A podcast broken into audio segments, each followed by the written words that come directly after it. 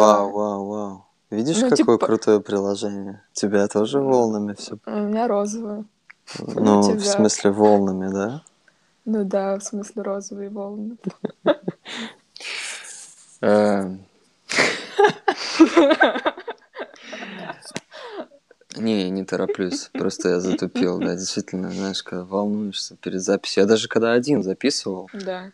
Тоже, блин, планируешь, чувствуешь себя по одному, как только включается кнопка запись, уже немножко Мгм. другое. Здравствуйте, слушатели моего подкаста. У нас сегодня интервью. Я сегодня не один.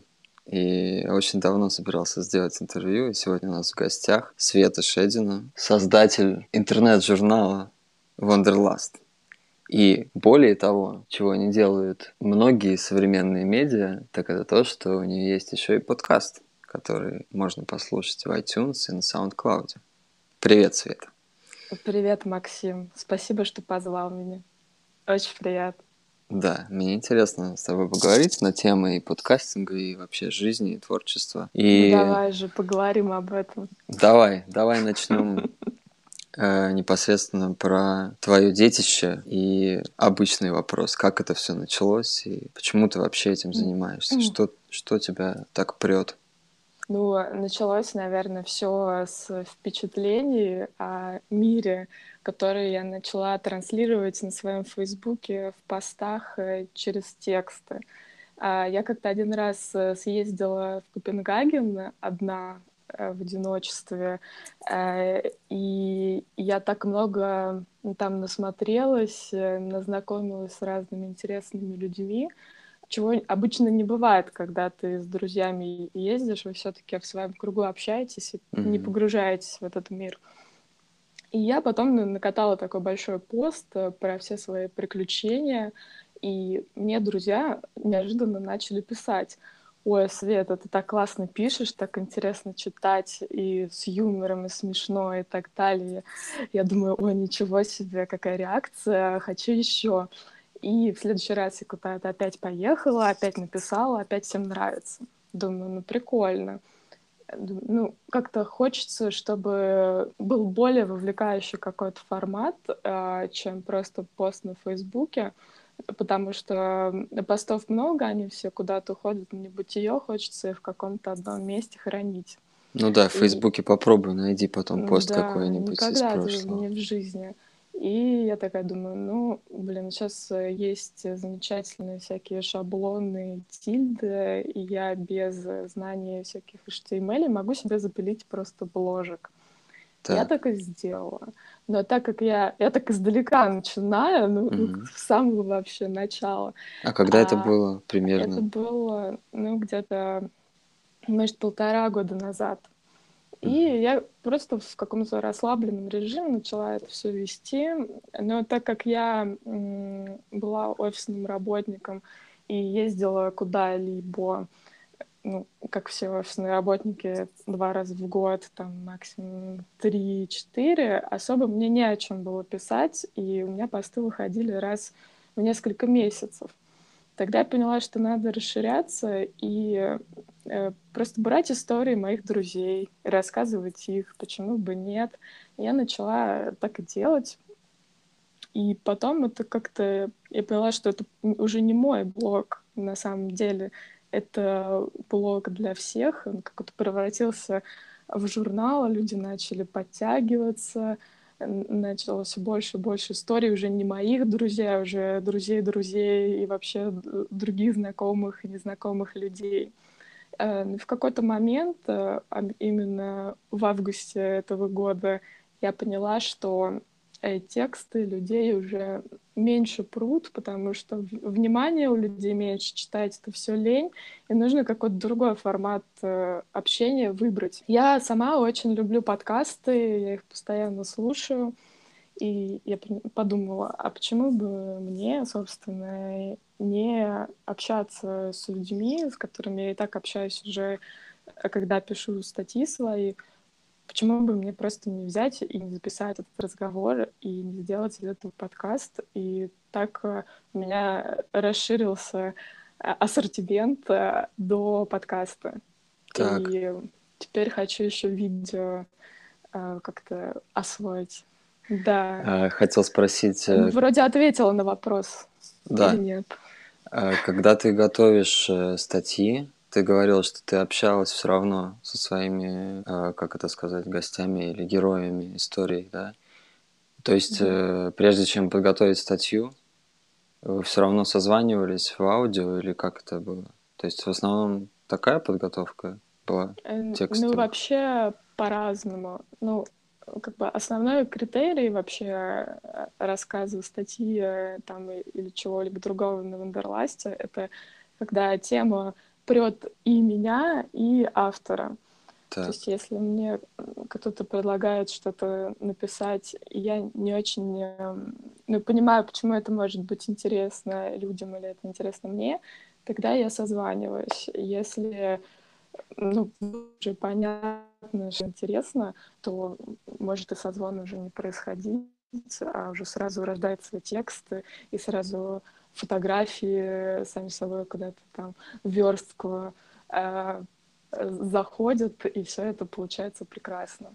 Но mm-hmm. бывает э, так, что кто-то умеет, ну, может писать, кто-то не может писать вообще. Э, очень такое часто бывает у людей, которые какими-то визуальными искусствами занимаются, типа фотографы, художники. Вот, вот я э, сразу обратил внимание, на самом деле. это. А, а, то, что да, ты раньше говорила, про то, что ты написала пост про свою поездку.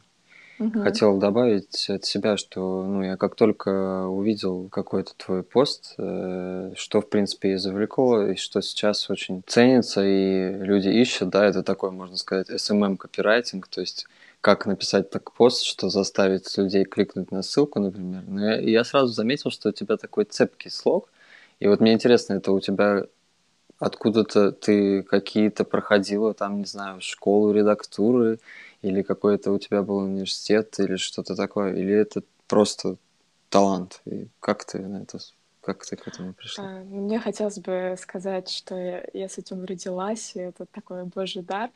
А, возможно, это так и есть, но, наверное, все начинается в детстве, когда ты читаешь много книжек, у тебя просто меня вообще родители отправляли на три месяца к бабушке в деревню, где не было никаких людей, uh-huh. а, кроме моей бабушки и ее хозяйства в лице там кур, коров и так далее. И все, что я делала вот эти три месяца, я читала книжки потому что ну, больше делать было особо нечего, потому что коровы подоены, э, стены мы с бабушкой растрясли, а моркови собрали, а потом мне это всегда было интересно, образования у меня в этой сфере никакого нет, и никаких курсов я не проходила, просто мне нравится писать. И когда я пишу, и, и вот эти сами слова, они вызывают во мне э, бурю восторга эмоций, когда я могу их правильно э, совместить, так что вот э, когда я сама это читаю, я кайфую. Ну, и, видимо, Понял. когда другие люди это читают, э, они тоже кайфуют. Ну, конечно, я читаю э, каких-то мнения копирайтеров. Э, Ильяхова, статьи. небось, читаешь? Ильяхова я читала, да, под подушкой просто книжку. Конечно. А, но я почему не хочу, например, на курсы редактуры к ним, хотя у меня были такие позывы, угу потому что я потом открывала э, сайты э, выпускников школы редакторов. Так. Они пишут все очень круто, очень прекрасно, но как-то одинаково. И меня это напугало. И а, ну думаю, то есть нету индивидуальности, да? Э, ну, я вот, что-то такое читал. Что-то научился делать, и ты чувствуешь, что это хорошо получается, и ты это делаешь и делаешь, но ты не замечаешь, что ты делаешь так же, как другие. И мне хотелось какой-то свой собственный слог э, оставить за собой, хотя я очень уважаю Максима, он крутой, и, наверное, круче него нет никого в стране. Ну, просто создать такую экосистему и заставить всех людей говорить лучше и уйти от этого уже SEO-шного какого-то копирайтинга угу. ужасного. От канцелярита Да, за это Да, я тоже уважаю его. респект. И да, он крутой чел. Но да, вот э, ты говорила про выпускников и все вот это. Я как раз недавно тоже э, читал, что ну, сейчас иногда какая-то такая движуха в интернете есть про, ну, как бы сторонников инфостиля, противников инфостиля. И когда он не нужен, когда нужен, и что действительно так может выходить, что люди, ну, могут чересчур увлекаться им и выслушивать все свои тексты, и там нету уже какой-то какой-то изюминки, возможно, какого-то звучания. Вот. Да, просто Максим, он э, как бы он знает, да, знает, как писать очень э, ну, такой блин, большой интеллект, я не знаю, как это описать. А, короче, многие люди просто чистят текст, а, избавляются от всего лишнего, э, но не остается какой-то живинки, изюминки, чего-то такого, mm-hmm. что цепляет. Хотя так. текст, а, ну, читать его, ну, скучновато, наверное. А, поговорим о редактуре. У тебя в журнале много статей от других авторов. И как вообще происходит э, подготовка текста, подготовка фотографий? Э, ты редактируешь много? Какие-то есть у тебя какая-то политика, чего-то ты запрещаешь делать? И как это у вас происходит? А, ну, вообще первым шагом мы определяемся, будет ли автор писать или он писать не может. А, вообще я убеждена в том, что все люди могут и умеют писать очень хорошо, но некоторые люди говорят, что вот вообще не пишется никак, э, начинают, э, стирают, э, бросают, и ну просто невозможно. То есть есть люди, которые у них есть история, и ты как-то все равно пытаешься из них вытянуть ее. Да, обязательно, потому что история сама по себе может быть прекрасной, удивительной, но допустим, человек фотограф или художник, и он больше мыслит образами визуально, ему сложно это в текстовом виде изложить. Тогда я собираюсь с ними там по скайпу или, если есть возможность, лично, э, просто задаю им вопросы наводящие, они радостно рассказывают, и я это потом э, трансформирую в текст. Так, а что... если, а если хорошо человек пишет, вы просто ты перечитываешь и какие-то есть замечания потом? Или э, бывает так, что вообще ничего не меняешь в тексте? Да, я все читаю, предлагаю какие-то исправления, если я чувствую, что можно улучшить текст. Если автор, ну, всегда остается за автором, если он считает, что надо оставить именно такими словами, как есть, то окей. Ну, или там, допустим, что-то по-русски можно получше сказать. Могу исправить, но в целом мне нравится, когда люди говорят э, так, как они в жизни друзьям бы рассказали. Вот, ну, поэтому у каждого свой подход. стиль, я туда не лезу в это. Да, я сразу вспомнил один такой вот реально был лайфхак, потому что он мне очень помог, э, наверное, написать хорошо сочинение на экзамене в школе. У нас в Эстонии есть государственный экзамен на сочинение на русском языке, если это русскоязычная школа. И или, кстати, может быть, сейчас уже и нету из-за того, что есть всякая там интеграция, но я уже не в курсе. Давно я школу заканчивал. Но перед тем, как сдавать экзамен, я готовился дополнительно с репетитором, потому что у меня uh-huh. возникли какие-то сомнения насчет того, как я смогу что писать. И репетитор, вот помню, сказал офигенную штуку именно вот как твои слова. Она мне сказала простую вещь, что вот пиши так, как будто вот ты рассказываешь другу. Вот прям вот рассказ и все. И, и у меня что-то в голове щелкнуло, я наконец-то понял, и вот спало вот это напряжение, которое есть просто в школе, что вот я напишу, а меня будут критиковать, оценивать. И вот да, это была такая классная подсказка. Понятно. А в, да, в техническом... подсказка. Угу. В техническом плане В техническом плане вы, вы на расстоянии, когда... Какой, каким ты инструментами пользуешься, чтобы приводить все в порядок и редактировать? Я пользуюсь э, мессенджерами, Facebook, WhatsApp, Telegram. А, раньше пользовалась скайпом, но скайп сейчас как-то ужасно стал работать. Все. Так, это для общения. отовсюду. А текст? Текст. Э, Google Drive, вордовский документ обычный. А, Google Docs в смысле? Ну да, но mm-hmm. вообще Google Docs, Google Drive просто заливается, смотрится, читается, комментируется. Больше ничего особенного. Mm-hmm. Я раньше сервисом главреда пользовалась, mm-hmm. чтобы посмотреть, какие там стоп-слова, какие-то что-то можно улучшить. Но сейчас я уже и без него обхожусь. А, просто те стоп-слова, видимо, которые уже точно нужно убирать, э, они автоматически в мой мозг э, залились, и я их просто вижу сразу и убираю. А, главред проинсталлировала себе в голову уже. Да. Для наших слушателей, кто не знает, э, что это такое, главред это сервис, э, сайт, сервис, который помогает убирать лишние слова всякие из текста, и они называются стоп-слова. Ну, подробнее можете просто посмотреть, зайдя на сайт. Я ссылку оставлю в описании к этому подкасту. Значит, э, редактура через Google Drive, Google Docs. Ну, в принципе, там ничего больше и не нужно, да? А, ну, в принципе, да. Угу. А сколько ну, времени? Я считаю. Может быть, у кого-то другое мнение на этот счет. Ну, я а... тебя спрашиваю только сейчас. Но Хорошо. А сколько времени обычно занимает подготовка одной статьи текстовой? Ну, зависит. Бывает так, что на каком-то вдохновении все пошло, пошло, поехало, что за один день можно взять и выпустить. Бывает так, что статья дозревает несколько месяцев. Например, человек, вот история уже произошла, его трансформация, там какой-то перемен в жизни — но он еще не осознал, как он к этому относится.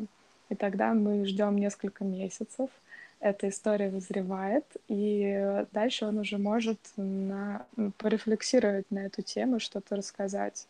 Вот, mm-hmm. Поэтому может быть и несколько месяцев. С, с точки зрения просто технической, чтобы сверстать статью, много времени не требуется, потому что ну, просто нужно э, добавить фотки, добавить текст, э, и вот она готова. А именно с точки зрения того, как э, насколько автор сам э, со своей историей доволен, насколько он готов ее рассказать, вот это самое сложное. А как насчет подкастов? Расскажи, пожалуйста, как аудиопередачи делаются. А, ну, на самом деле, то же самое, как и со статьями. Э, берется какая-то идея, э, о чем главная мысль, о чем мы хотим сегодня поговорить. И какой-то интересный человек, который... Скорее нет, сначала берется интересный человек, который что-то крутое в жизни своей исполнил, и формируется одна идея, о которой мы хотим поговорить. Там, и потом я думаю про структуру э, этой передачи, какие вопросы я хочу задать человеку. А ты изучаешь человека, там, читаешь все его соцсети, там что-то такое бывает? Какие-то детали, что-то? Да, ну, вот э, пока я начала с, с людей, которых я знаю достаточно давно, а это практически все мои такие друзья интересные, потому что, мне кажется, когда начинаешь, хочется, чтобы вообще любое дело, тебе хочется поддержки, и чтобы тот человек, который был на другом конце провода ну, был к тебе уже заранее лоялен, и если ты спросишь что-то э, сложное, может быть, не очень приятное, он бы отреагировал на это нормально. Вот mm-hmm. Поэтому я начала с тех людей, в которых я, так скажем, уверена. А, а так, да, у меня уже следующие подкасты пошли с людьми, которых я не знаю не очень хорошо, вообще не видела ни разу в жизни. А, и с ними, да, приходится посмотреть, а какая у человека история, откуда он, э, как долго живет там в том месте, в котором он живет, э, какими идеями увлекается, какие книжки читает. А стараюсь созваниваться с людьми до того, как записывать подкаст, чтобы просто установить вот личное общение, найти какие-то общие темы, ну, вообще понять, как человек говорит, как его можно раскрыть, э, какие темы в нем э, вызывают вдохновение, вот это вот. Я очень люблю докапываться до каких-то тем, на которые человек садится как на конек, его просто не остановить. Начинает говорить, говорить, говорить, и это очень интересно. А есть темы, на которых человек просто говорит, ну да, ну нет, ну как-то вот. И это понимаешь, что этот вопрос ты задал не тому человеку. Вот такая подготовка получается до подкаста. А на расстоянии как э, ты записываешь подкасты? Что нужно для а, этого? Для этого нужен телефон и ноутбук или два ноутбука. А, я поняла, что не я сама очень люблю слушать подкасты, это э, часто делаю, но я поняла, что я очень не люблю, когда в подкасте прерывается из-за плохого интернета звук или там какие-то а, ну когда, в общем, скайп-звонок записан, грубо говоря. Да, просто скайп-звонок, он э, по определению всегда, э, блин, 21 век, уже технологии далеко ушли, но скайп-звонок всегда прерывается. Да, всех какой бесит, бы. Можно... Какой бы интернет не был. Да, слушаешь, и уже понятно. А, ну понятно, это скайп-звонок, наверное. Да, поэтому я решила не мучить своих э, слушателей, а заморочиться, взять две пары наушников. Я на айфоновские наушники записываю, потому что я изначально купила подкастерский микрофон, но в итоге, когда ты записываешь свой голос на подкастерский микрофон, а твой гость через наушники, у вас, получается, звук так не совпадает, и это не прикольно. Поэтому я тоже записываю на айфоновские наушники. Отличный звук, на мой взгляд. Все прекрасно. А, значит, один наушник а, воткнут в телефон, а, второй в компьютер с записью. То есть через один ты слушаешь своего собеседника, что он тебе рассказывает, через другой ты записываешь. И таким образом получается две звуковые дорожки. Э, моя дорожка и моего собеседника. И я могу их потом очень удобно редактировать. Часто так бывает у меня, э, что я говорю в то же самое время, в которое говорит мой собеседник. Ничего с этим не могу поделать, просто у меня бывает такое вдохновение, я что-то спрашиваю, и когда ты записываешь на две дорожки, ты можешь эти две дорожки развести. Мне кажется, это очень классно, и э, слушатель уже э, не слышит, что друг друга люди перебивают, он слушает отдельную дорожку мою, отдельную дорожку другого человека. Плюс я вырезаю шум, который идет э, на дорожке того человека, который молчит и слушает. Например, у меня сейчас за окном садовник э, газон э, подрезает. И э, это, если бы я сейчас молчала, ты говорил, это было бы все равно так слышно из-за моей дорожки. Вот. И вот такая редактура. Использую GarageBand для этого всего. Очень удобно, на мой взгляд. Так а вы Потом... созваниваетесь через Skype в итоге, получается, все равно Ч... для того, ну, чтобы... Ну, сейчас уже через Facebook. Ага. Facebook. Ну, а То есть один не, девайс не для звонка, что. и да, второй, девайс для записи. для записи. И у другой стороны тоже по возможности такая же схема получается. Ну, даже не чтобы по возможности, а приходится, да, а. потому что... Э, ну, чтобы с двух сторон были качественные всего. дорожки две. У одного да. одна и у другого другая. Понятно. Да. Ну, это да, это можно сложнее, записывать чем... на гараж бенд, либо можно записывать на диктофон. Да, геморрой, но мне кажется, это того стоит. Э, самый геморрой в редактуре. Э, сначала я заморачивалась вообще с редактурой. Я пыталась э, все, что неприятно слышать, вырезать. То есть это а, ну, типа, собственно говоря. Вот. У каждого есть слова-паразиты, и мы даже не замечаем, насколько много их на самом деле в нашей речи. Да, я когда первые деле. подкасты записывал, там около 9 лет назад, я тоже офигел. Во-первых, первый раз офигеваешь от того, как звучит твой голос со стороны записи. Потом да. офигеваешь от того, какие делаешь э, ляпы какие используешь слова. Ну да. Да, слушать потом очень смешно. Я стараюсь абстрагироваться от этого, потому что приходится несколько часов редактировать один там полчаса подкаста или один час подкаста. В итоге я записываю где-то полтора часа с каждым человеком, и иногда просто вырезается минут 40 или минут 20 разговора. Из-за того, что да, не можешь сформулировать э, ответ, не, не можешь сформулировать вопрос. Очень много неловких каких-то пауз, которые, в принципе, не нужны потом для того человека, который слушает. И просто я это вырезаю.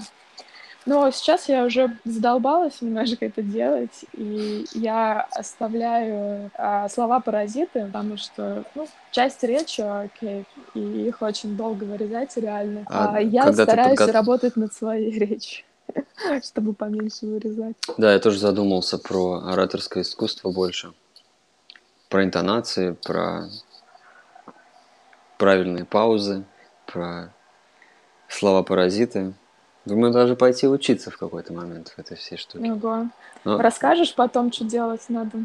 М- зависит от того, что я узнаю и когда, и через что я расскажу. Не знаю. И мне кажется, что если человек хочет заниматься, то он просто пойдет заниматься тоже. А так послушать ради любопытства. Ну, любопытство это любопытство.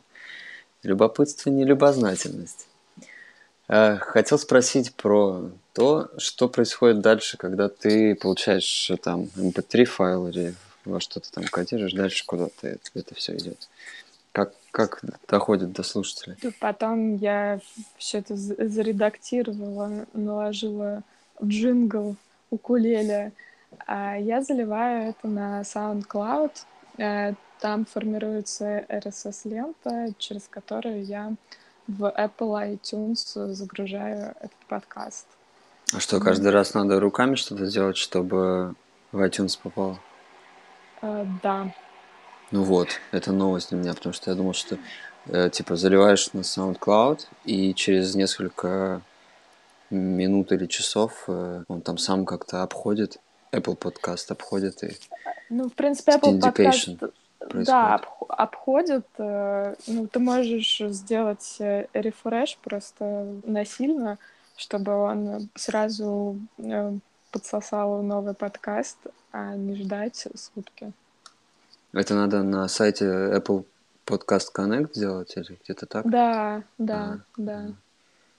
Полезная инфа, может быть, пригодится. Ну, хотя, да, я тут, когда думаю о более профессиональном подходе, нежели записи через э, Bumpers. Думаю о своем сайте все-таки, что SoundCloud неизвестно, что-то у них там с инвестициями, с увольнениями, то все и вообще своя ну, платформа по крайней рулит. мере, ну да, наверное. Ну, по крайней мере, у тебя есть всегда э, файл, который ты можешь скачать и куда-то еще поместить. Бамперс э, твой файл держит у себя и не дает тебе его распространить никак, не скачать ничего. Не, скачать можно. Я уже, а. уже смог на днях. Ого. Просто а, ну, через, через десктопные ну, это неофициальная возможность, но все, что в интернете можно послушать, в принципе, можно скачать. Просто надо в код смотреть и искать там ссылки а, на прикольно. файл. Там в MP4 сильно пожатый файл получается, небольшого веса. Наверное, мне а кажется... А удобная редактура в бамперсе? А, ты знаешь, мне кажется, зависит от того, какие потребности у человека и как, какое у него отношение, ну, какие, насколько он на ты с а, IT вообще. Потому что, если говорить про меня, когда я учился в университете в Англии, примерно 9 лет назад, когда мне было скучно от учебы и я искал творческое занятие, мне было в прикол разбираться в Audacity, в простом, на, на, на мой взгляд, редакторе на компе и вырезать. И... Я пыталась разобраться в Audacity, но настолько он какой-то замороченный в сравнении с GarageBand, что я, блин, закрыла и вообще... Ну, я не видел GarageBand, у меня пока что нету мака. И я, может быть, видел у друга тогда приложения, какие-то программы, но не суть. В том, дело в том, что э, мне после того, как я уже занимался музыкой, даже создавал треки в профессиональном софте, мне уже, в принципе, приложение Bumpers я уже попользовался, да, какими-то прогами, где у меня была свобода, у меня были возможности эквалайзер там делать, какие-то частоты поднимать, э, чистить от шума, да, ну, в общем, что-то в сторону профессионализма. Конечно, после этого бамперс, который позволяет только отключить какие-то кусочки, которые он сам, кстати, определяет, и не всегда он будет определять правильно. То есть угу. он все рубит просто по наличию звука на кусочки и по наличию пауз между ними. Но у меня были, например, в моменте редактуры такие Э, такая ситуация, что я хотел кое-что убрать из кусочка, но там была нужная часть ну, наполовину этого кусочка, а наполовину не нужная. Потому что человек говорил, и паузу он сделал такую, что программа это как-то не, не задетектила, и получается, что мне либо оставлять и нужное, и ненужное в этом угу. кусочке, либо убирать либо и то, и то. Все. Вот, то есть эта программа да, просто она очень простая, да, она красиво сделана, да, она вот это ее кла- классная фича, которую у других, ну, я пока что не видел. Есть вообще-то сервисы, но они все платные и еще не, не, не пробовал, как они работают. Но вот эта фича меня, я как бы из-за этого купился, из-за того, что здесь есть именно удаленная запись через звонок. Правда, она на самом деле реализована мне кажется, они могли бы сделать это лучше. Я только недавно до меня доперло тут в общении с одним таким нердом, да, умником, знакомым, mm-hmm. мы поняли, что он не делает такую запись, как э, я подозревал, что он вообще-то, они могли бы такое сделать. То есть я сейчас говорю, моя речь записывается напрямую с микрофона в приложение, и каким-то образом потом там можно ее сохранить как черновик.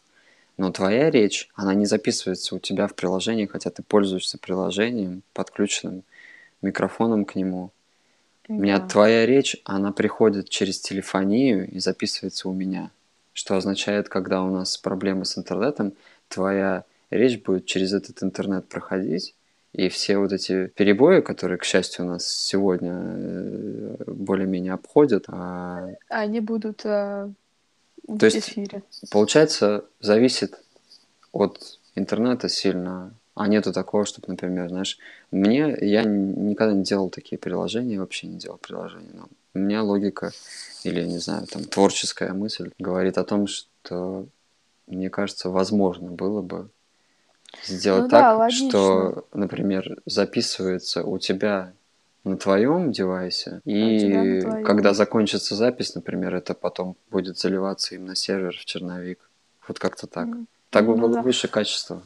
Ну это логично, блин. Чем ты тогда отличаешься от скайпа, если ты так не делаешь? Ну, я думаю, что только вот глюкавостью. То есть, как бы, я не знаю, я даже уже не хочу пробовать звонков по скайпу э, никогда, в принципе... Ну как, я записывал вообще-то несколько лет назад, но это были консультации, либо я записывал, когда я давал консультации, что-то типа для улучшения качества своих услуг, но на самом деле часто ты просто не, не переслушиваешь это, потому что дальше жизнь идет. Но да. вообще, по идее, хорошая идея записывать консультации, когда тебе что-то наговаривают, ты не все записываешь всякое такое. Но, блин, со связью, которая Skype, э, которую Skype предоставляет, э, и насколько часто э, проблемы, mm-hmm. если говорить о том, что, например, не знаю, там 9 из 10 людей захочет, когда созвониться, ну, я не знаю, как сейчас вообще у кого как с этим. Ну, то есть, кто захочет говорить через что, например, да, с кем-то я созваниваюсь в Телеграме, а кто-то спросит, а Телеграм, что это? И тем более, что... Ну, скайп много кто пользуется, но после того, как их купила Microsoft, и они переделали систему э, логина, ты не можешь через свою почту залогиниться, э, потому что у тебя нет Microsoft аккаунта, и это было странно, и mm. очень многие просто отказались вступать в Skype из-за этого. Mm-hmm. Ну, я не помню, когда у них качество стало страдать, но да, мне вообще У меня особенно чувство стыда за скайп, потому что, блин, скайп изначально Ваша. сделан в Эстонии, да, и мне как бы, знаешь, все время было такое, блин, эстонский продукт, типа, теперь за родину обидно, та-та-та, просрали скайп, продали с Microsoft, что теперь происходит вообще? До сих пор такая ситуация, что у меня сейчас, если смотреть на то, что установлено на лаптопе, или на ноутбуке, как некоторые говорят, я не знаю, в России, по-моему, лаптоп На вообще не распространено всегда, да, слово. говорят. А у меня как-то англи... англифицированный мозг. В общем, у меня есть MP3, как-то называется что-то типа MP3 Skype Recorder. То есть есть прога, которая нормально сама там попросту делает так, что она записывает разговоры в скайпе. Но чтобы записывать звонки на компьютере или на айфоне, телеграммные или еще какие-то, это надо попариться. Особенно если про iPhone говорить, потому что там, может быть, это вообще невозможно без взламывания айфона. Ну, в общем, да, технические всякие заморочки. Есть ли у тебя какая-то вообще аналитика про подкасты? Ты узнаешь, кто тебя слушает и как? Да, у меня есть такая жида-аналитика на SoundCloud, которая показывает только SoundCloud-овскую аналитику, и она не показывает, как тебя слушают э, распостра- ну, через RSS-ленту, то, что в Apple Store, где-то еще. Ну, в основном э, профиль аудитории, он очень похож э, с тем, с аналитикой на сайте. Это больше всего Россия с точки зрения географии. И именно конкретно людей SoundCloud может э, показывать только тех, кто зарегистрирован и залогинен. Да ладно. Но, так, да, но таких людей немного. В основном люди слушают просто из браузера или из эпа, но без логина. И еще... А как это так? Подожди. Без... Если человек не, залог... не пользователь SoundCloud, то он не учитывается в статистике? Он Или учитывается как просто некий прослушиватель, но ты о нем ничего не можешь сказать. Мужчина это женщина, какой возраст, э, чем занимается. А, то есть э, по демографии, по вот этим вот каким-то Да. дополнительным данным, это надо, чтобы он был юзером. Да. Ну, как у них Вот. все сложно. Соответственно, можно открыть э, какую-то более продвинутую аналитику, но она тоже будет ограничена тем, что ты не сможешь увидеть, какие конкретно там пользователи, но ты сможешь э, посмотреть, э, кто, с каких сайтов там тебя слушали, кто фичерил тебя, э, как на Apple тебя слушали. Ну, Это какая, ты говоришь, открыть дополнительно? Ну, это просто у них платная премиум функция, которая стоит там, ну, не так уж, в принципе, дорого, но просто мне это знание особо не нужно сейчас. Подожди, а у тебя же про юзер сейчас со звездочкой. Да, у меня про юзер, но он недостаточно а, Там про нужно следующий? Для того, да, нужен следующий. Там, короче, Pro три... Unlimited. Да, про Unlimited. чтобы Понял, понял. Я просто не помню наизусть эти разницы в пакетах. Да. Думал, что в Pro уже все, все есть Ну, по, хрен там. по аналитике. Нет. Там, Ой, а да, я щас вот побольше, изучаю. вот, надо по- подороже. этот момент, потому что я считаю, что аналитика как для сайта, так и для подкаста нужна детальная. Она помогает ориентироваться как-то и смотреть на результаты, может быть, как-то что-то улучшать. Вот. Сейчас еще не понял, как это у них работает. И Я знаю, что сильно зависит от, можно сказать, от хостинга. Прост- простым, если словом. Абсолютно. Какие данные можно узнавать о слушателях. Почему я задумываюсь о том, чтобы просто через сайт делать э, подкаст, лишь бы у, сайта была возможность создавать отдельную RSS-ленту для аудио. Вот, тогда можно уже там что-то как-то с этим играть, потому что вроде как это ключевое. Да, но в любом случае такая аналитика, она ограничена тем, что, ну, э, как факт тебе показывают. Пользователь послушал, послушал, вот он такой-то. Я люблю просто людей спрашивать на самом деле, что они думают. Я знаю, кто слушает, там иногда мне пишут мои друзья или знакомые, и мне интересно больше с ними поговорить на этот счет, а чтобы они исправили, чтобы они посоветовали, чтобы они хотели сами послушать в следующий раз.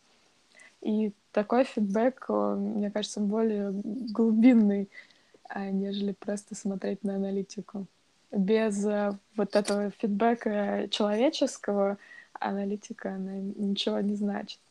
Ну, смотри, это получается уже две разных вещи. То есть аналитика, если бы она была там вся такая разная, детальная, возможно, если ее уметь понимать, из нее делать какие-то выводы, то она тоже полезна сама по себе. Это такой уже чисто аналитический, рациональный подход. Ну, а ты говоришь про обратную связь вообще живую от людей.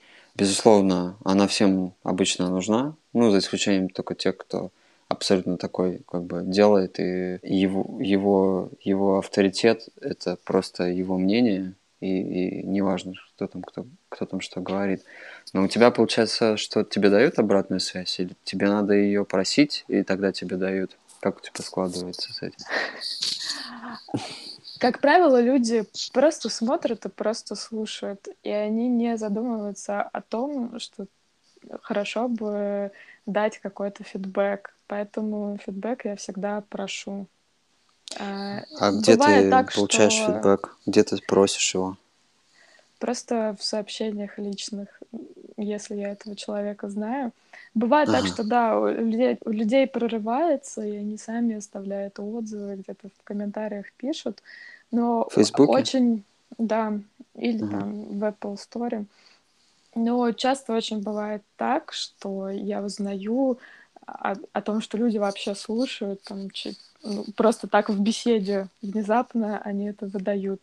Ага. И тогда я уже подсаживаюсь, начинаю спрашивать более подробно.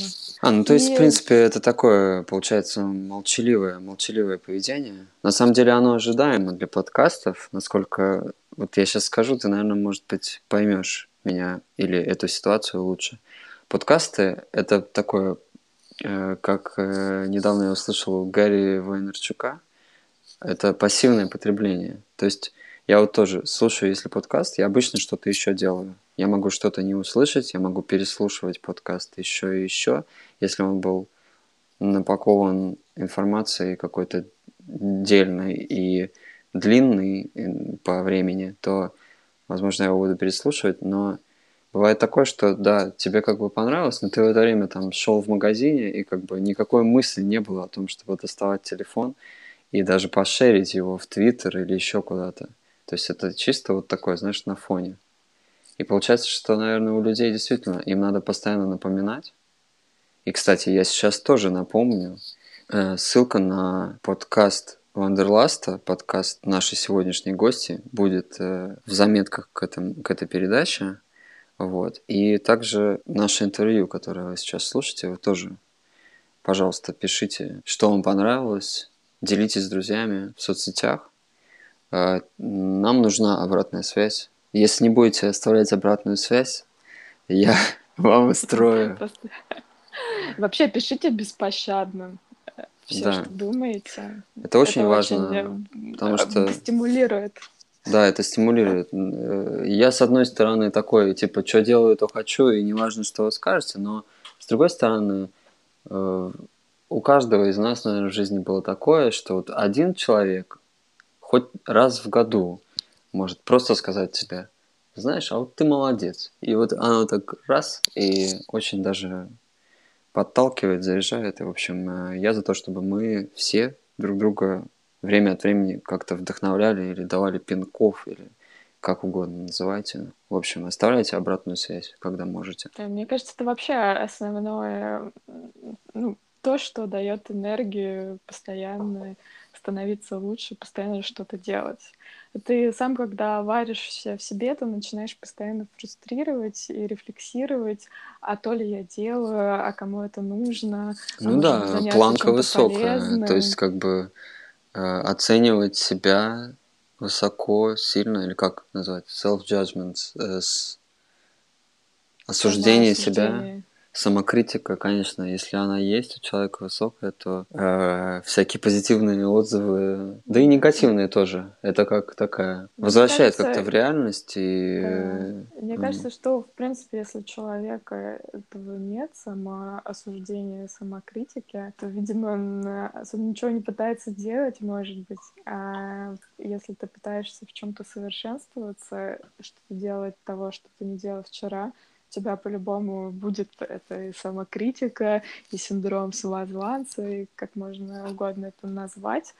А и я не знаю, вот что там... нужно, чтобы тебе кто-то гладил по головке и говорил, блин, ты молодец на самом деле, делай дальше. И ты такой, ой, точно, я же молодец, пойду делать еще. Угу. А я вот не знаю, это условно все или они как-то прям там на уровне наш... работы нашей психики связаны эти вещи. Творческое. Не помню, в общем, не вдавался в науку, что там ученые сейчас к этому дню нашли. Но, может быть, так и есть, что а, творческие способности э, коррелируются как-то с этими всеми синдромами самозванца и так далее. Что как бы если ну да, что одно с другим сосуществует. Возможно. Но я стараюсь, знаешь, так все равно основу в себе находить. То есть основываться на, на, своем, на своей чуйке и на своем мнении. Я не... Ну да, но ты когда что-то делаешь, ты изначально делаешь из э, своей сущности, да. из того, что тебе что-то нравится. Но чтобы ты это продолжал делать, тебе нужно социальное одобрение. Хоть один человек, но должен тебе сказать, что у тебя получается. Тогда у тебя есть, э, ну, как бы, у тебя, у тебя будет желание опять копнуть, опять что-то сделать в этом mm-hmm. направлении. Изначально это твое, но чтобы поддерживать этот огонь креативности, творчества и всего что угодно, нужна поддержка извне. Ну вот, я но... к этому и клоню, что вот ты подняла такой интересный термин, как социальное одобрение.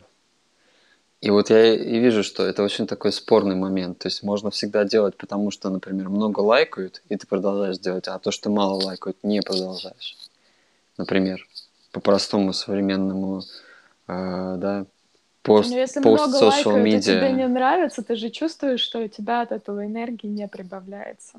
Ну, это а другой если аспект. тебе нравится вообще и мало просто... лайкают, ты все равно ценишь вот эти два лайка, которые тебе поставили, потому что, блин, ты вот был счастлив в том моменте, когда ты это делал. Ты все равно очень рад. И ты рад, что хоть одному человеку, ну, понравилось.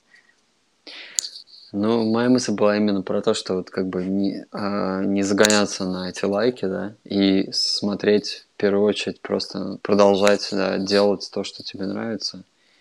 То есть тут такое, как бы, реально ну, очень легко, наверное, поддаться социальному воздействию, особенно когда, например, что-то становится популярнее и популярнее, там как-то начинается уже свое такое восприятие людей, когда растут цифры, когда да. всякие там отзывы, когда кто-то там от тебя может вообще без ума.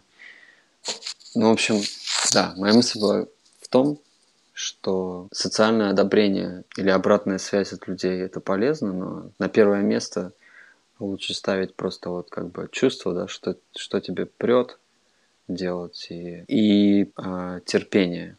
Потому что бывает так, что что-то выстреливает, но оно выстреливает не с первых выпусков. Об этом сначала могут ничего не знать совершенно.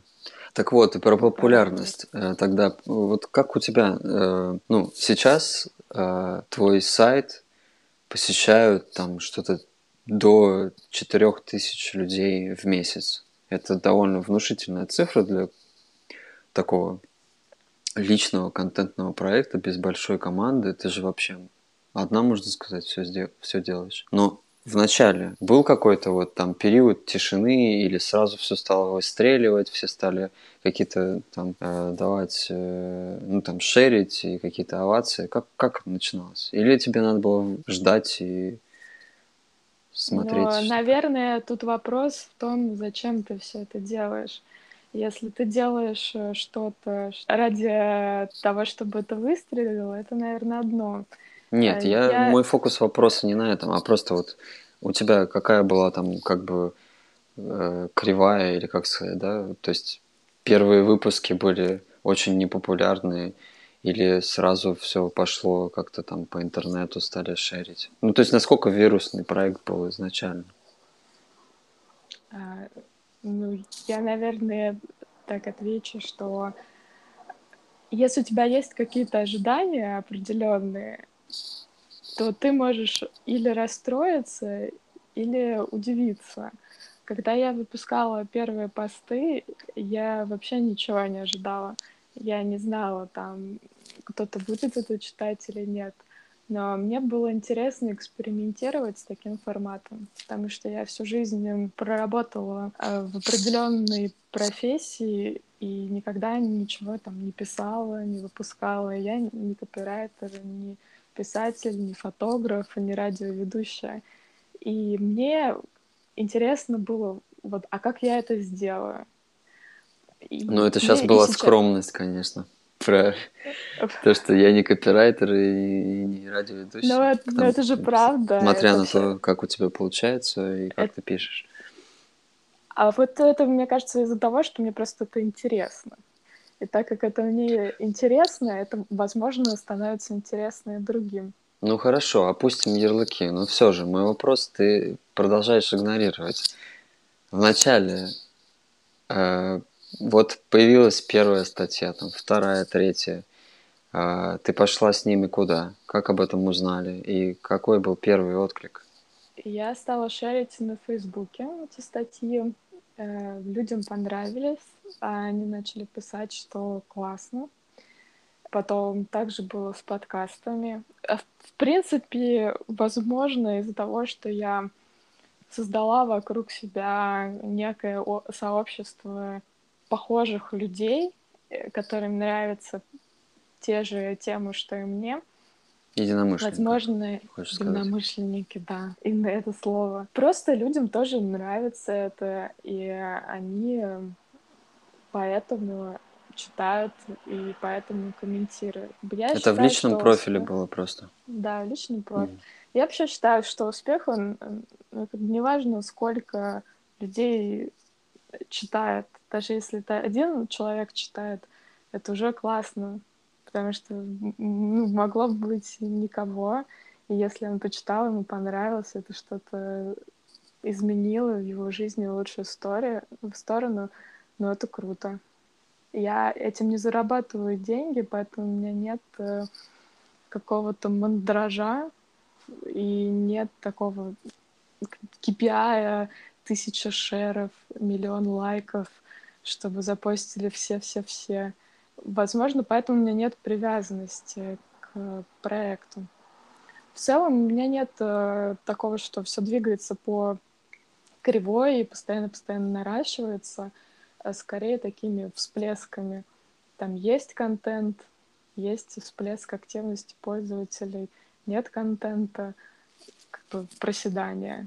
Потом опять раз что-то меня проперло, я выпустила, всем понравилось. Раз не выпускаю, никто не, не, не думает об этом. Пока это так. Меня устраивает. Пока это так. Ты говоришь, э, не было цели зарабатывать этим проектом деньги. А думала ли ты про монетизацию или там э, э, можно поддержать как-то проект? Как с этим? Конечно, когда ты столько сил вкладываешь в какой-то проект, тебе хочется, чтобы он в каком-то материальном виде тебе возвращался, чтобы у тебя была возможность больше на это времени инвестировать и там, возможно, а, привлекать других людей, их а, компетенции, чтобы делать проект лучше и лучше. Пока я не понимаю, как его монетизировать э, в таком глобальном смысле. А у меня есть э, раздел на сайте, что можно просто взять и поддержать проект э, материально через donation. Сейчас ко мне обратился Литрес, это такая электронная библиотека. Они хотят просто подкасты у себя размещать, и у них есть платные подписки для пользователей, и там какие-то э, небольшие деньги могут за это тоже капать. Но мне кажется, что, возможно, когда-то я дойду до создания конкретного продукта, которые я буду поддерживать через э, проект Wanderlust и таким образом зарабатывать, потому что я не верю в то, что сейчас в нашем мире можно контент какой-либо продавать, потому что контента дофигища. Ну, не, не контент имеется в виду просто истории, да, в журнале, не курсы какие-то обучающие, да, которых много. Ну, смотри, у, у тебя нету рекламы, то есть это один способ монетизации в медиа. Я есть, не люблю такой рекламы. способ. Вот это вот вообще не мое. Какие-то баннерочки, спецпроектики, какие-то, блин, желтушные. Вот вообще нет. Не а, хочу таким образом. Хорошо, оставим баннеры в сторону. Так, это что у тебя там происходит? Сейчас у меня какая-то... Сейчас посмотрю, что там. Это, скорее всего, дует листья. Очень громко, конечно. Давай я просто в шкаф сяду. Так вот. Да. Сесть в шкаф, это интересно звучит. Ну, тут получше вроде слышно. В общем, слышно. хорошо. Я говорил про то, что, ну, допустим, э, тебе не хочется делать какие-то баннеры, ты сказал слово желтушные, но э, спецпроекты, я не очень много знаю сейчас про нативную рекламу, но я уверен, что я когда-то что-то употреблял в информационном смысле в интернете такое, где вот прям нравилась какая реклама, как она сделана, насколько она была органичной действительно. Вот, то есть такой вариант ты тоже не рассматриваешь, что если бы можно было какой-то реально крутой если проект. Это реально сделать. крутой, интересный проект, да. Там, например, э, популяризировать э, Фарерские острова в России, быть их амбассадором и про них рассказывать. Угу. Такое, да, с удовольствием, конечно. То есть с э, какими-то туристическими фирмами или какими-то частными своеобразными гидами, то, может быть... Ну, или какие-то люди а, интересные, которые такие, может быть, ремесленники, делают какой-то свой проект, стараются, вкладываются. Mm. Да, ну, что-то такое интересное. Просто я очень долго работала в рекламном бизнесе, в больших там международных агентствах, и обычно все спецпроекты высасывались как-то из пальца, потому что вот надо это сделать, и вот, пожалуйста. К такому-то сроку к такому-то сроку. Такими-то KPI, да? Так, такими-то вот, для таких-то вот людей, такие-то KPI, и, в общем-то, никому они на самом деле не были интересны. Ну, в общем, итогу, без души, Потому что они не были интересны их создателям, в первую очередь. Mm. И Понял. такого хотелось бы избежать. Э, я хочу попросить э, всех, кто слушает наш подкаст, пожалуйста, зацените журнал Вандерласт, э, почитайте, послушайте подкаст. И да, если у вас есть какая-то лишняя копеечка, или, или две, или десять, или сто, в общем, поддержите. Либо, если у нас есть люди, которые как-то видят партнерство с Вандерластом, связывайтесь со светом. Да. Или у вас есть истории замечательные, которые вы давно хотели рассказать, но никому не рассказывали. Или рассказывали, но вам еще хочется, чтобы больше людей их услышало. Да. Тоже пишите. Света, ты живешь сейчас где? А, я живу в Северной Америке. А как так произошло? Ты давно там живешь? Я живу тут э, с апреля этого года. Так э, случилось, что я влюбилась в одного человека, который решил жить в Сан-Франциско. И я переехала с ним жить в Сан-Франциско. А вы вместе переехали или, или ты поехала в Америку и вы встретились? Нет, мы встретились в Москве и а. переехали в Америку. А. А, что тебе нравится больше всего в Америке? И конкретно в Сан-Франциско? Конкретно в Сан-Франциско мне нравится погода, хотя иногда хочется с чайком забраться в пледик и греться, но тут такого mm. не бывает. Тут обычно все время солнце, пляжики. Лето? Очень тепло. Все время? Посто... Ну да, постоянно лето. Mm. Сколько сейчас градусов по Цельсию? Плюс, плюс 25. Где-то. В Эстонии да. начинаются долбанные холода. Я недавно ходил в магазин, и уже было чувство блин, я не хочу выходить на улицу вообще. Хотя, ну, еще только-только начинается, еще осень заканчивается, но я такой мерзляк, что я уже начинаю... Да. Э, ну, то есть уже начинаешь понимать, что пойти прогуляться по улице – это уже немножечко челлендж, если не одеваться тепло-тепло. Да. Вот, так Еще что, что мне нравится в Сан-Франциско, это какое-то принятие всего и всех. То есть, ну, как бы ты ни оделся, хоть ты в каких-то там стрингах э, розовых идешь по улице, на тебя даже никто не посмотрит. И уж точно не осудит. Вот это мне тоже нравится. Такая любовь э, ко всем проявлениям жизни. Это для меня было очень таким новым. Такое странное слово толерантность можно да, озвучить. Сла- да, странное слово толерантность, которого в Москве было не очень много в целом. Mm когда надо всех обсудить, осудить, срочно сказать всем о том, что, что ты о них думаешь. А ты до а этого жила в Москве? Все равно. Да. Так. А ты думал где? Не, я просто думал, что тебя про Москву спросить, да что ты затупил. Я на самом деле столько уже про Москву узнал пока в э, недавнее время, так что я уже не знаю, что спрашивать. В Москве очень классно. А в Москве очень классно, все очень красивые и худенькие. Это уже после Америки такие мысли? Да, я недавно была дома, и так удивилась, реально все очень красивые и все очень худенькие. Да, просто когда приезжаешь в Америку, вот все люди, с которыми тут общалась, все килограмм по пять набирали. Это же невозможно, эти порции просто огромнейшие. И все и вкусно, и много, и, и очень тяжело. Но мы держимся. А что тебя повергло в шок, когда ты приехала первый раз в Америку? Меня повергло в шок и до сих пор повергает в шок это недоверие к природе. Например, идешь ты в парке, там огромный куст ежевики, с него просто ягоды уже сыпятся, и никто не ест это.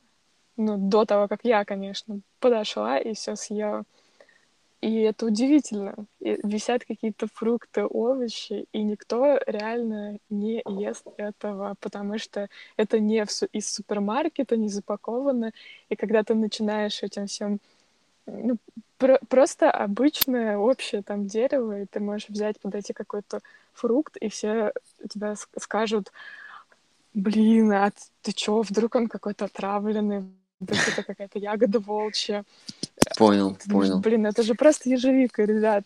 Так классно. Что, грибы не собирают? Или что ли, не, не э, мариновали их? Вот. И тут очень редко реально люди собирают такие травки на чай и так далее. Я очень люблю чай пить, и мне тут очень сложно найти. Как знаешь, у нас такие есть всякие монастырские травы, какие-нибудь монашки собирают в монастырях, и потом э, всю зиму можно пить. Вот здесь такого нет, и ну, как бы хочется внедрить вот эту культуру. Ну, там же наверняка есть э, культура organic, organic stuff, и как бы Органик став это на самом деле просто обычные всякие помидоры, которые выращены просто без пестицидов.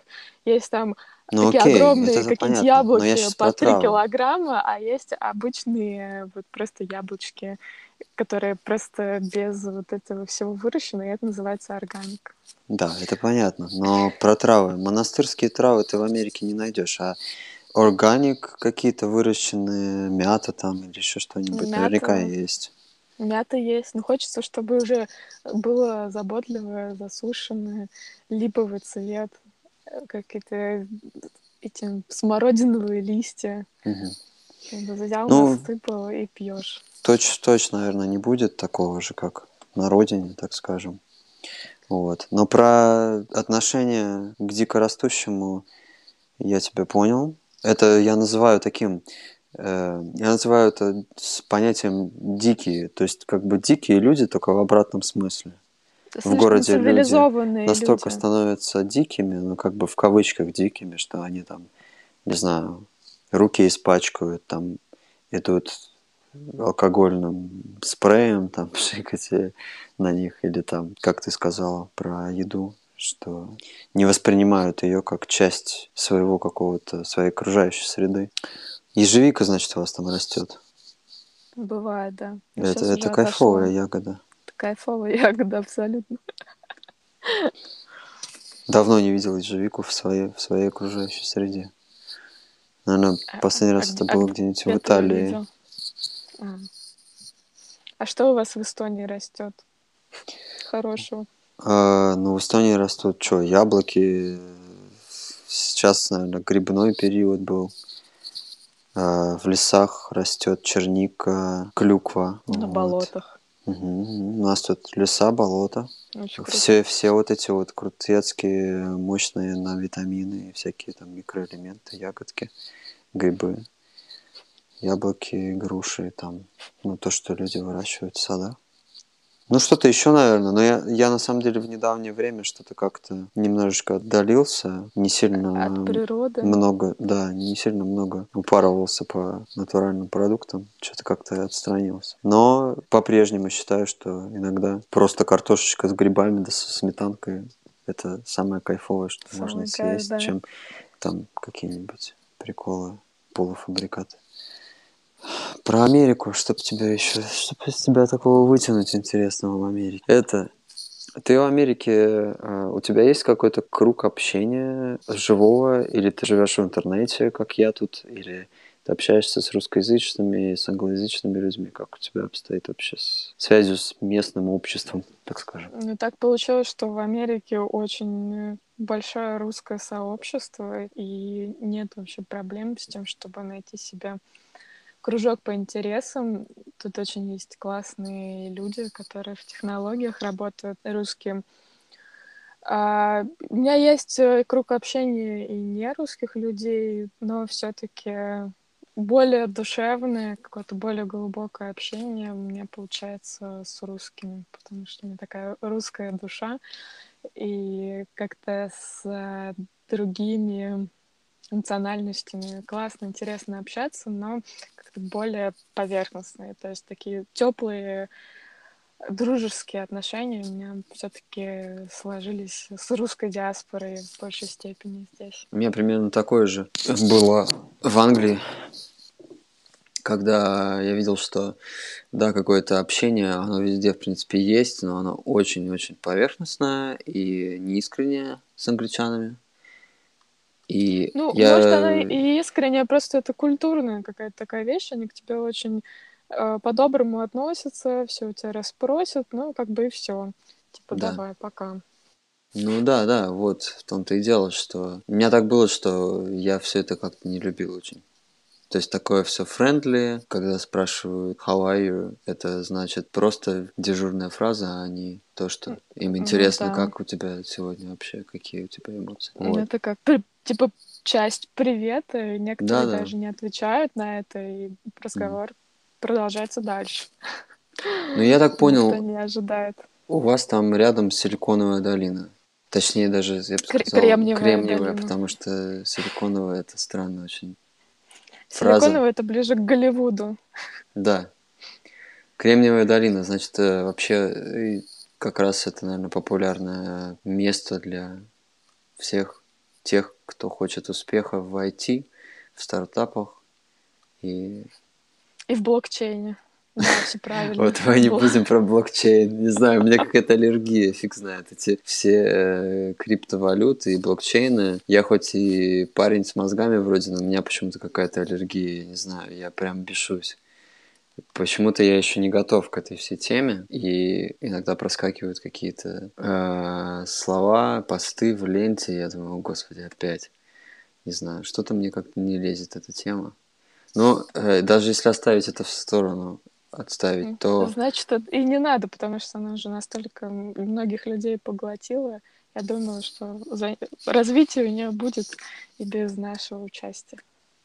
Ну, как вообще э, в Сан-Франциско, а, получается, если ты знакомых встречаешь русскоязычных, то как у тебя, и, и, ну, чем занимаются люди, которые, вот, с которыми ты знакома, а из какой они, как большинство людей, какие вот айтишники всякие или, или разные? Ну, в основном это люди, которые, да, переехали, под, ну, не так просто визу в Америке, в принципе, получить, то есть ты должен э, либо какую-то получить визу талантливого человека, то есть э, доказать, что ты там сделал какое-то важное приложение, уме... написал какой-то крутой код или сделал какой-то бизнес э, с каким-то большим количеством пользователей. Вот. И либо ты э, работник, у которого очень высокий уровень квалификации, там у тебя, допустим, есть MBA или что-то такое, и поэтому ты можешь как претендовать на место, э, на которое мог бы американец претендовать, да? Почему э, тебя должны предпочти, если ты приехал с какой-то другой страны, американскому работнику? То есть это все люди, которые ну, заморочились по жизни. Да, они, скорее всего, в технологиях работают, потому что ну, тут все компании, они какие-то технологические, в принципе. Ага технологичные. да. А есть ли какие-то люди из твоих знакомых, которые очень простой какой-то выбрали, там, например, какие-то ремесленники или там какие-то, насколько я понял, там, винт, э, там же серфинг есть такая тема. Серфинг, да, есть. То есть, ну, ты знаешь, может, есть серфинг... люди, которые такие попроще, не айтишники совсем, крейзи. Ну, вот э, если смотреть на тех, кто живет постоянно, то скорее они либо свое дело у них, либо они работают в большой корпорации. А те, кто на серфинг, обычно приезжают, посерфят и уезжают. Как это? Ну, просто очень дорого жить, и если ты ремесленник, то ты какой-то очень-очень-очень должен быть таким крутым ремесленником, чтобы твои там горшки продавали за несколько тысяч долларов, чтобы ты смог снимать себе квартиру и покупать еду. Угу. Намного дороже город, чем даже Москва, хотя Москва очень дорогой город. Да, это получается тогда минус, там надо реально крутиться, чтобы, чтобы, чтобы прожить. А mm. про еду, давай поговорим про еду. Что самое, да, самое вкусное такое э, в Америке, что ты попробовала? Ну, самое крутое вообще, что из еды есть, это то, что у тебя рестораны, которые открывают иммигранты из разных стран и сами там готовят. То есть, если в Москве ты идешь в японский ресторан, там готовят русские люди суши так, как они их понимают. Если ты идешь в Сан-Франциско в японский ресторан, там готовят японцы. И это а. совсем другие суши, блин. А очень вкусная индийская еда, много индусов, корейская еда. Вот я с, с ней познакомилась только здесь.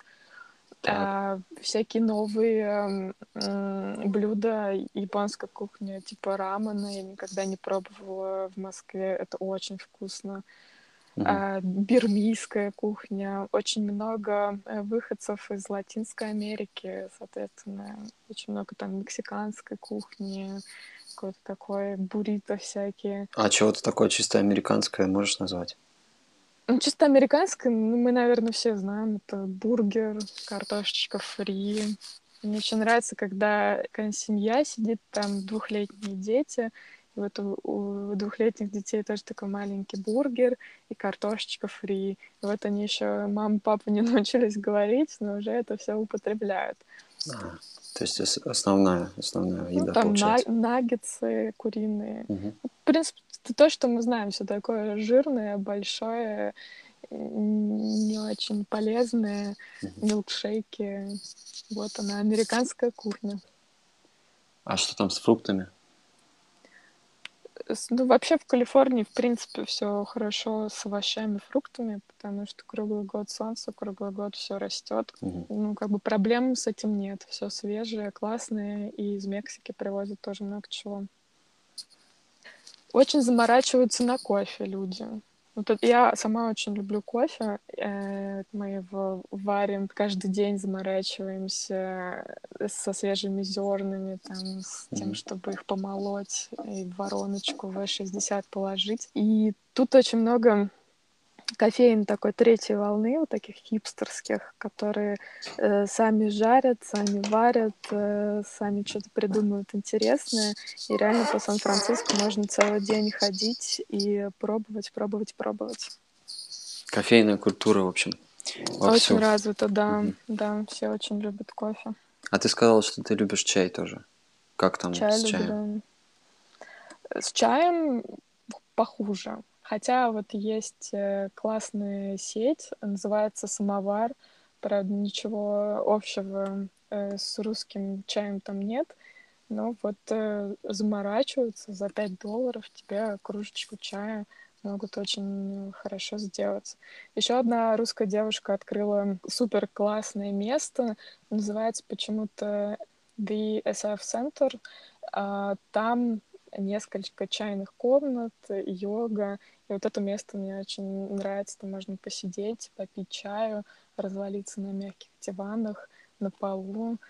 И там реально вкусный чай. Но в целом редко где можно чай встретить. В основном чай пьют китайцы, и у них такой чай с тапиокой. Тапиока — это такая мармеладки маленькие, туда наливается холодный чай, молоко, вот это засыпается мармеладная тапиока, и вот так вот чай пьют. Вот э, реально вот этот чай очень популярный. Называется боба ти. Как? Боба. Боба. Боба ти, да. Прикольно. А, хорошо, мы поговорили о разных темах, а напоследок хочу спросить тебя, а, если у тебя есть какое-то послание человечеству, может быть, ты хочешь что-то, какой-то дать совет или попросить чего-то у наших слушателей, пожалуйста, вперед. Yeah. Uh, я как-то видела такой мем, там было написано «Пособие для начинающих начните».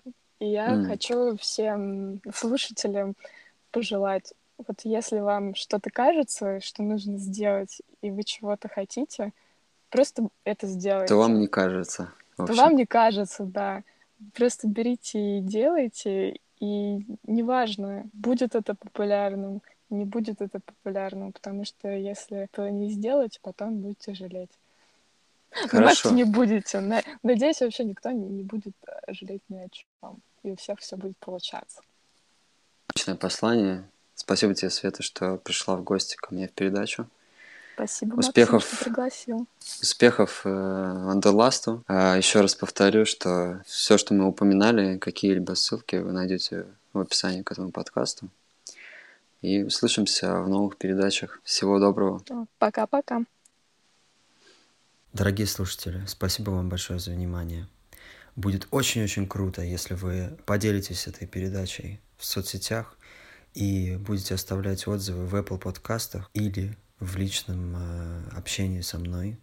Э, обратная связь э, поддерживает, мотивирует, заряжает и помогает делать, творить в лучшем, в лучшем качестве. Услышимся.